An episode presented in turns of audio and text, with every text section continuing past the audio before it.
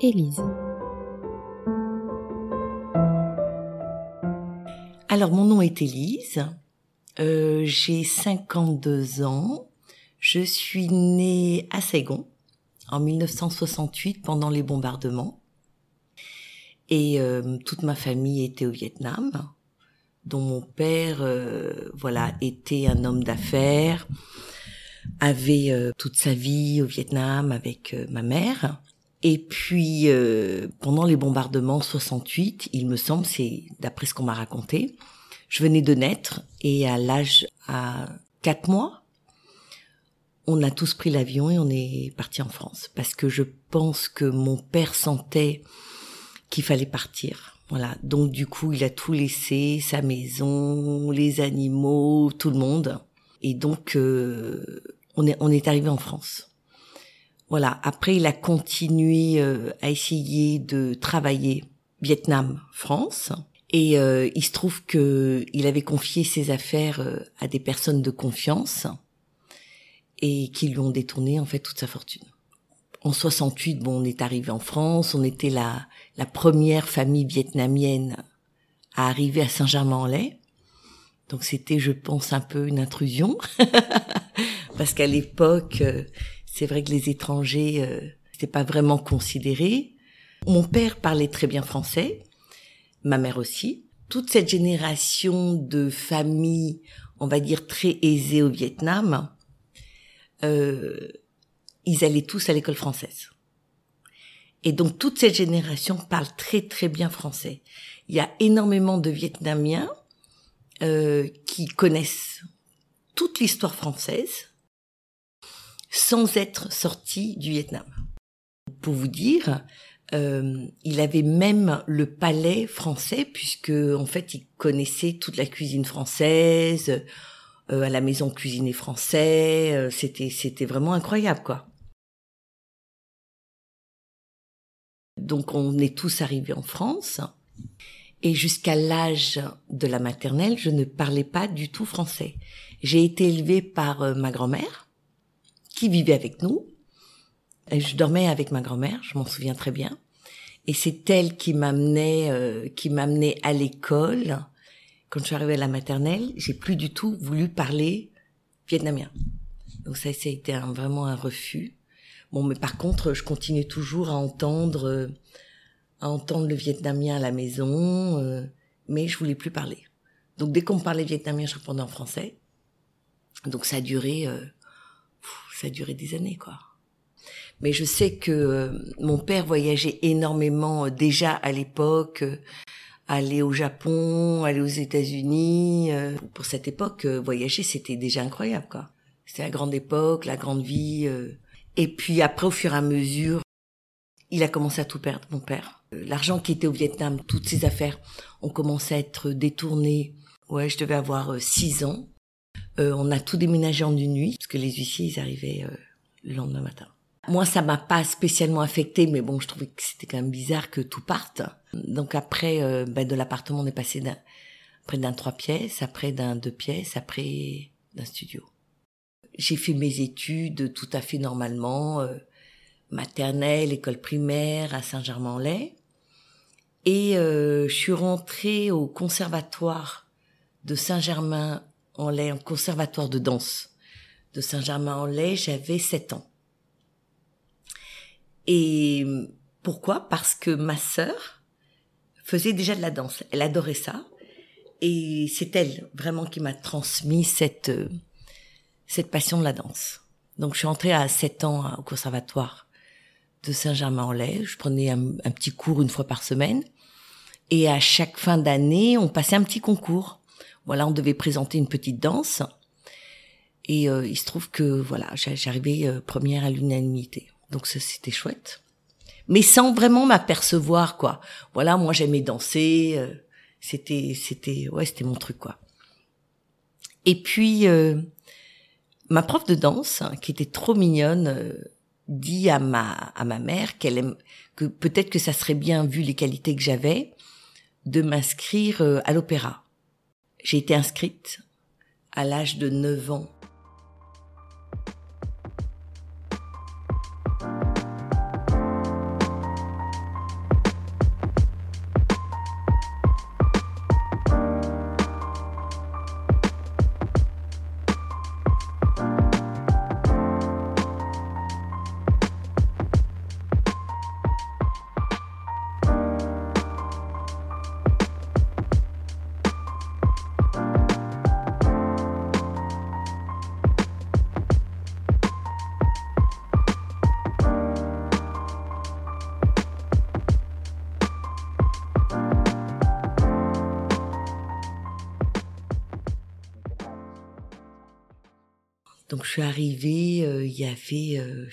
3000 petites filles comme moi euh, attendant dans un couloir.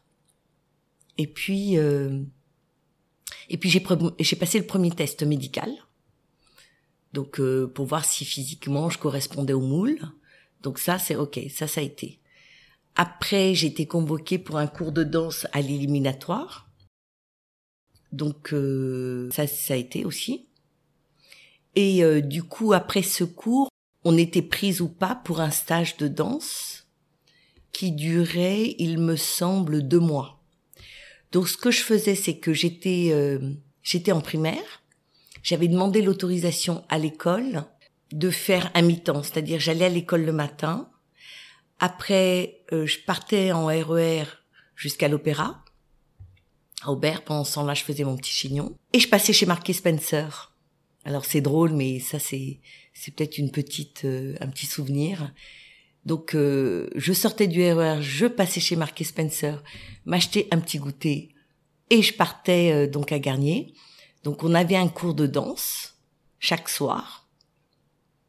Voilà, pendant deux mois pour présenter euh, une variation et un petit cours de danse pour voir si on allait être prise au bout de ce stage pour être engagé dans cette fameuse école de danse.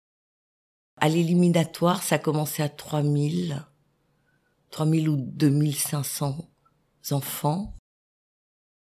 Et on a terminé, on était filles et garçons à 10. Il me semble 5 filles, 5 garçons. En fait, je savais même pas si je voulais rentrer à l'opéra. En fait, je voulais danser, quoi. Je, je savais pas trop de quoi il s'agissait. Hein. Bon, après, après quand tu rentres, tu, tu te rends compte de quoi il s'agit. Parce que c'est quand même pas simple. Voilà, donc je suis prise. Donc ça c'est chouette et je commence euh, en septembre. Je je déménage pas, je reste toujours à Saint-Germain-en-Laye, mais je, je je rentre à l'internat. Voilà, je rentre à l'internat à l'âge de 9 ans. C'est tout petit, je rentre, euh, je me souviens très bien. Euh, on était euh, dans deux appartements haussmanniens que l'opéra avait loués. C'était juste au-dessus du casino de Paris. On prenait donc la rue euh, de Clichy et c'était un peu plus loin. C'était rue Jules Lefebvre. Un appartement petite fille, grand garçon. Et un autre appartement, grande fille, petit garçon. Avec une surveillante dans chaque appartement. Et voilà. Donc j'ai passé, euh, j'ai passé six ans de ma vie dans cet internat. On se lève.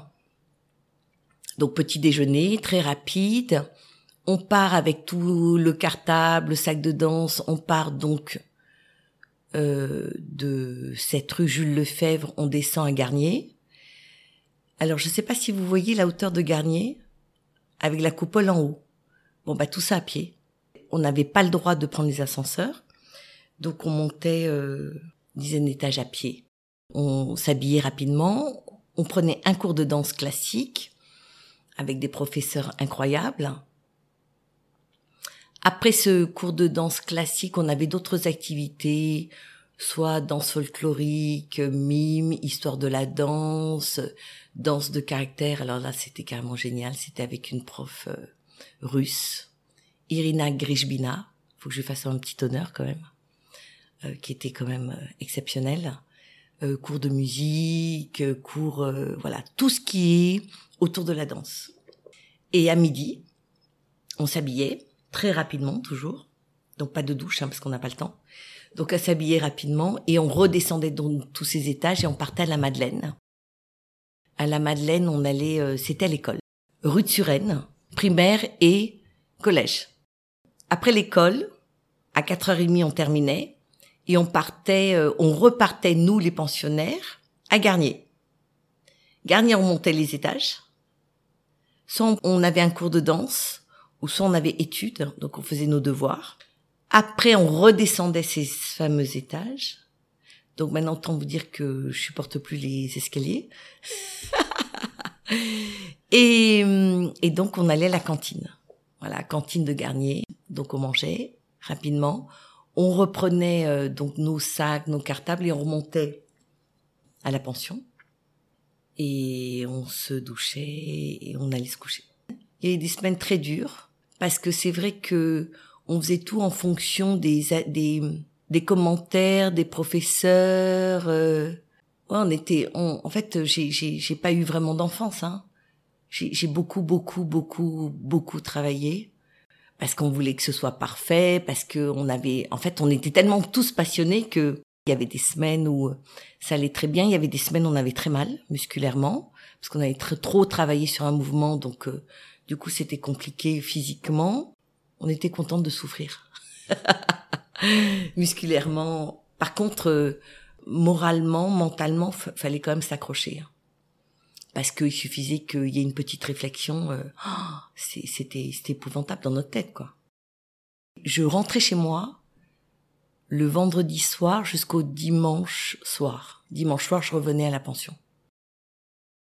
La concurrence était incroyable, était, était, terrible. Hein. On n'avait pas, pas d'amis. Hein. Enfin, on avait des fausses amies. On, on se liait d'amitié parce que euh, on avait, euh, on avait des points en commun. Après, euh, je peux pas vraiment te compter sur sur les doigts de la main. Peut-être une ou deux qui t'aident qui t'aident comme ça mais mais bon tu sais très bien que si jamais euh, t'as un truc euh, ou une blessure ou euh, euh c'est c'est pas ta copine qui va t'aider. Hein. J'ai eu beaucoup beaucoup d'entorses parce que j'étais très laxe, euh, très comme un espèce de chewing gum là. Donc j'ai dû apprendre à me plutôt à me raidir. Beaucoup d'entorses que je gérais assez bien en fait. je suis restée, c'est-à-dire je suis restée 23 ans. 23 ans l'opéra. J'ai été engagée dans la compagnie après, à l'âge de 18 ans, dans le corps de ballet. Je commence à entrer dans la vie active. Donc là, c'est la grande liberté. Enfin, la grande liberté. Tout est relatif. Tu gagnes ta vie, tu t'installes.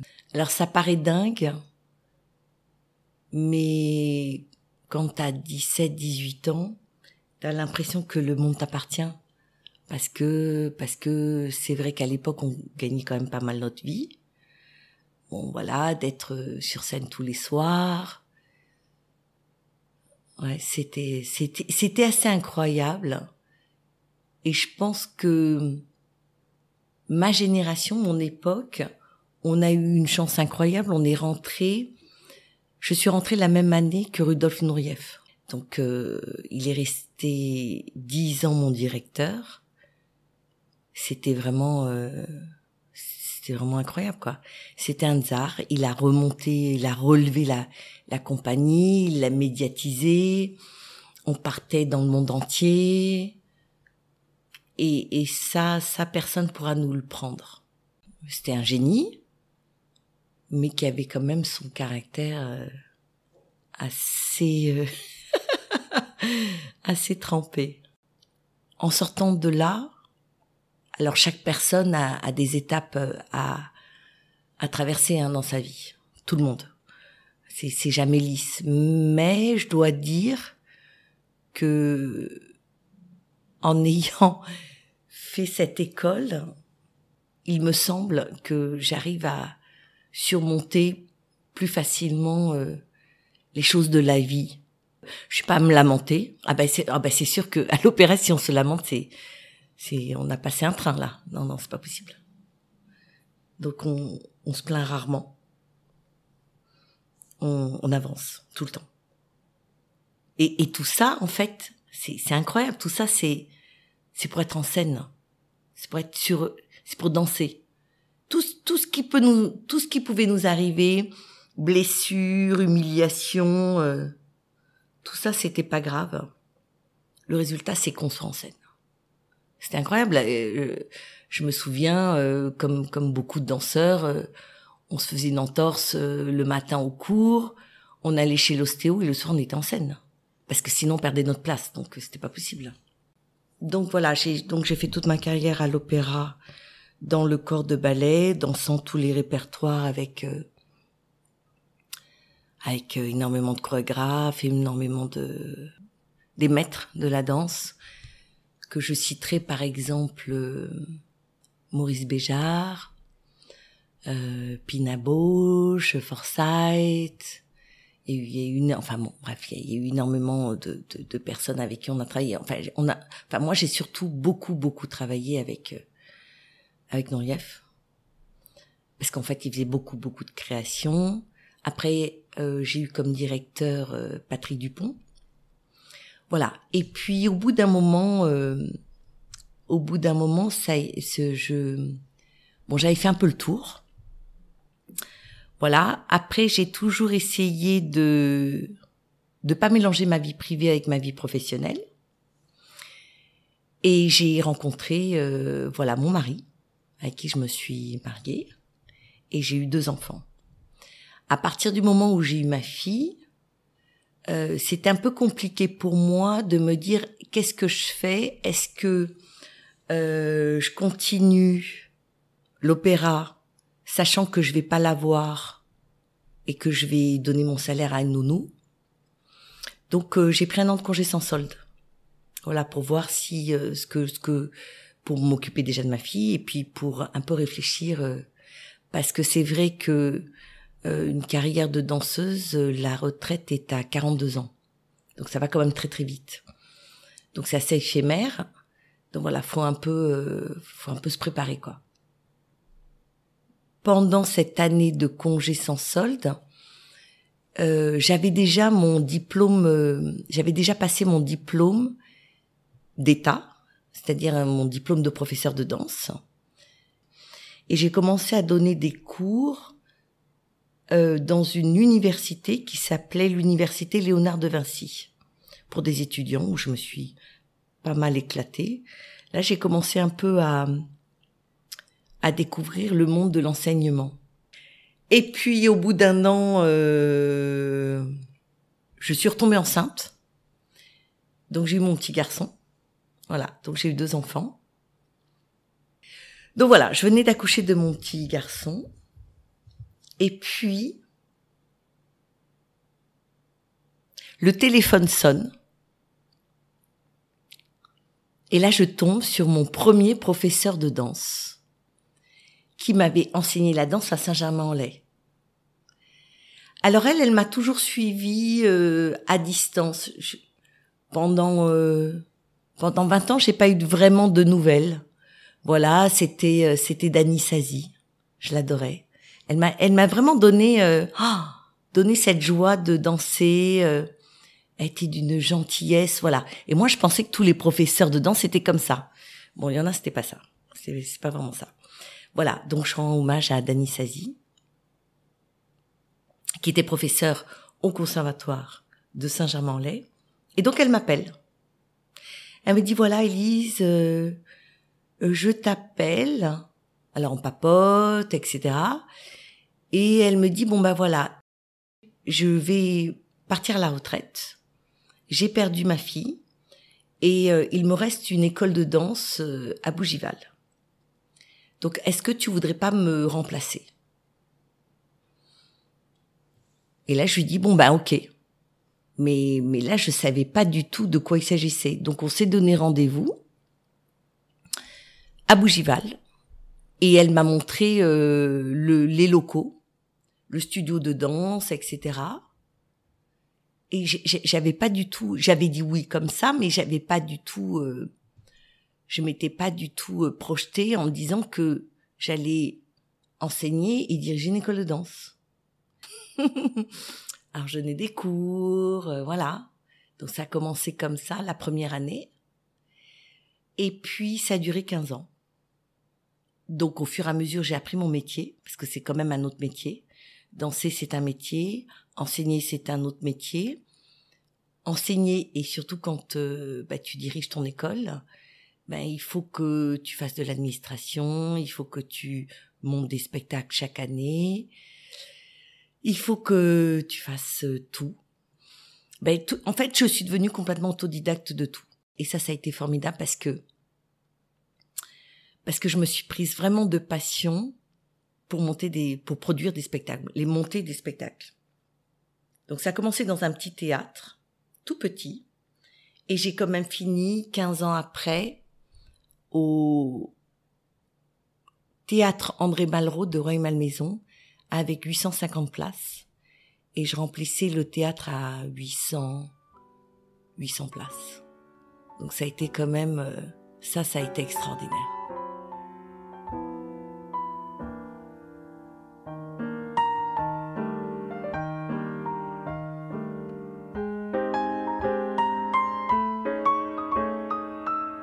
Je l'ai fait pour les enfants. Je l'ai fait pour mes élèves, pour donner euh, quelque chose euh, d'extraordinaire qu'on m'a transmis moi. Cette espèce de, de magie. Bah, tu vois, en fait, j'en pleure.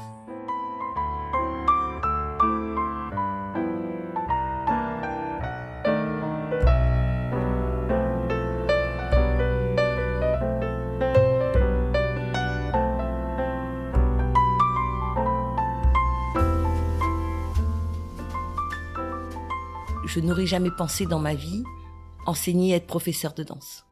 Donc j'enseigne pour des enfants et des adultes, donc dans cette école pendant 15 ans. Et le truc qui me faisait plaisir, donc c'était monter les spectacles pour eux, à transmettre ça. Et donc le souvenir petite, c'était mes tournées à, mes tournées à l'opéra au Japon. Et ça, c'est un truc qui m'est resté, euh, enfin, qui est ancré en moi quand on faisait, euh, quand on était au Japon, c'était un, un mécène qui s'appelait Monsieur Sasaki. Et ce monsieur euh, invitait l'Opéra de Paris. Ce fameux Monsieur Sasaki, donc invitait l'opéra. Et, euh, et donc à la première représentation au Japon, à la fin du spectacle, une pluie de, de roses. Mais des vraies roses. une pluie de roses, de confettis. Euh, et il nous offrait sur le plateau, à l'époque, des Walkman à chacun. Et on a eu une rose pour nous. Et, et ce souvenir de cette rose, qui est pour moi un symbole euh, de quelque chose d'éphémère, parce qu'un spectacle c'est éphémère, ça dure une heure, ça dure un quart d'heure, ça dure cinq minutes. Euh, le monde du spectacle, c'est éphémère. C'est quand on est sur scène, c'est tout se joue euh, pendant ces minutes. Et donc cette rose, pour moi, c'est symbole, euh, voilà, de, on va dire, d'une danse. Et au bout de 15 ans, je me suis dit que j'avais fait le tour. Ça marchait bien, mais je me suis dit, là c'est le moment ou jamais, il faut que je, faut que je parte. Je crois que ça a été inconscient. Deux ans auparavant, j'étais venue passer des vacances au Vietnam. C'était la troisième fois que je venais de ma vie au Vietnam. Je suis revenue, je suis revenue à visiter le Vietnam 27 ans après ma naissance. Donc euh, quasi, euh, je ne connais rien du Vietnam. Alors c'était c'était assez drôle parce qu'à l'époque, donc moi arrivant de France, c'était quand même euh, c'était quand même compliqué pour moi de m'adapter. Mais voilà, c'était un très beau voyage. Après, je suis revenue une dizaine d'années après. Ça s'était un peu modernisé, mais c'était quand même un choc. Un choc pour moi d'entendre tout le monde parlait vietnamien, alors que jusqu'à présent, je n'entendais le vietnamien qu'à la maison. Donc c'était quand même super bizarre de voir toutes ces personnes parler vietnamien et je comprenais tout, alors que je parlais pas du tout euh, vietnamien. Ça a été, euh, ça a été quand même, euh, ouais, un choc. Après, je suis revenue. Je suis revenue au Vietnam. Je suis revenue avec mes enfants. C'était vraiment super. On a fait un super voyage. Donc là, le Vietnam était déjà quand même beaucoup plus ouvert. 2007. Ça a été magnifique. Mais toujours me disant, je ne vivrai jamais au Vietnam.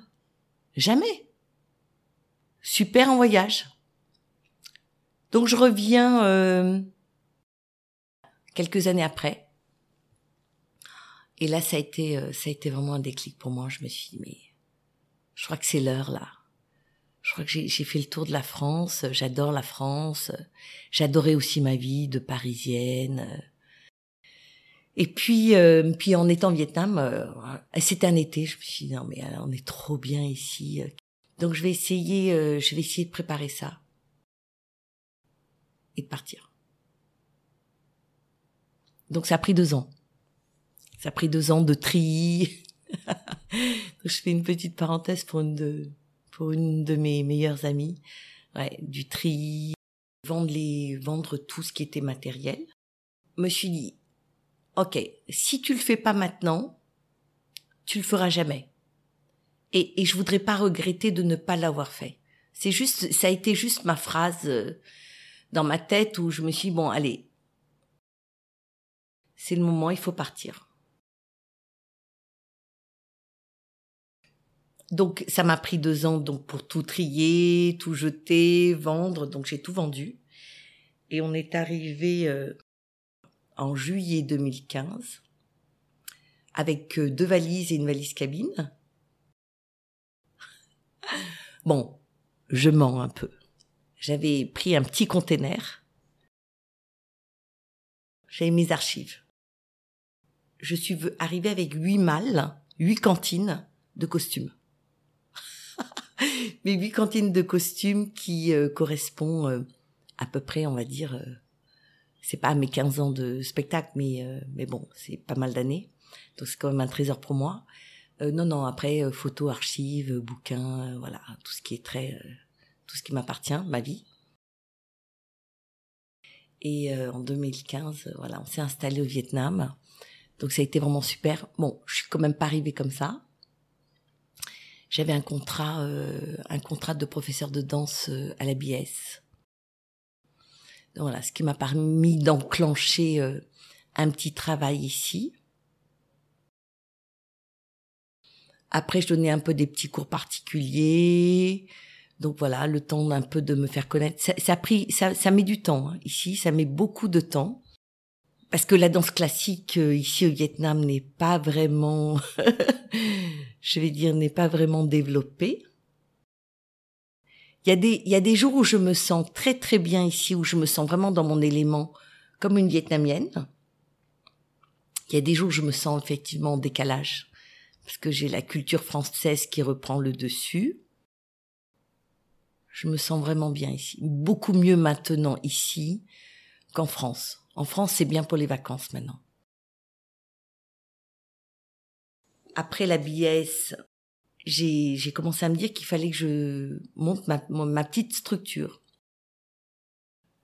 Voilà, c'était c'était petit à petit. Et euh, là, j'ai trouvé une belle salle.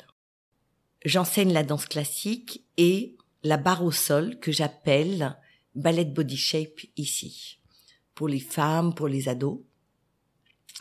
Voilà, et ça permet euh, de complètement recentrer le corps de, avec beaucoup de respiration, de stretching, euh, tout ce qui va pour euh, en une heure pour euh, se centrer et s'alléger.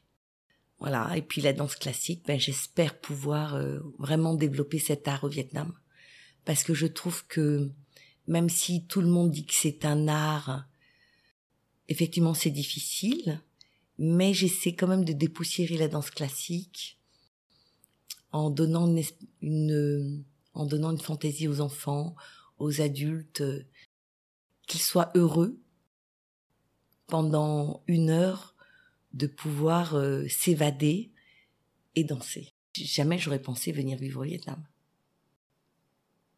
En tout cas, je suis très très heureuse maintenant de l'avoir fait. Et si tu me dis maintenant je reviens en France, euh, ça risque d'être compliqué pour moi.